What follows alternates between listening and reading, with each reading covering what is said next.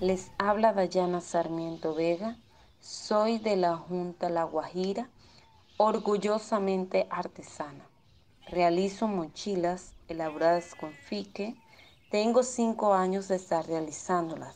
Aprendí a tejerlas por medio de un curso dirigido por Artesanías de Colombia.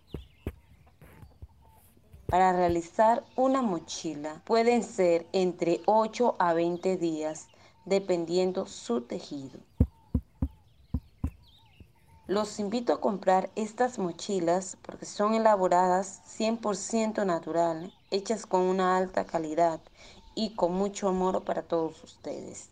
Si compras una mochila, estás ayudando a un artesano que lo necesita.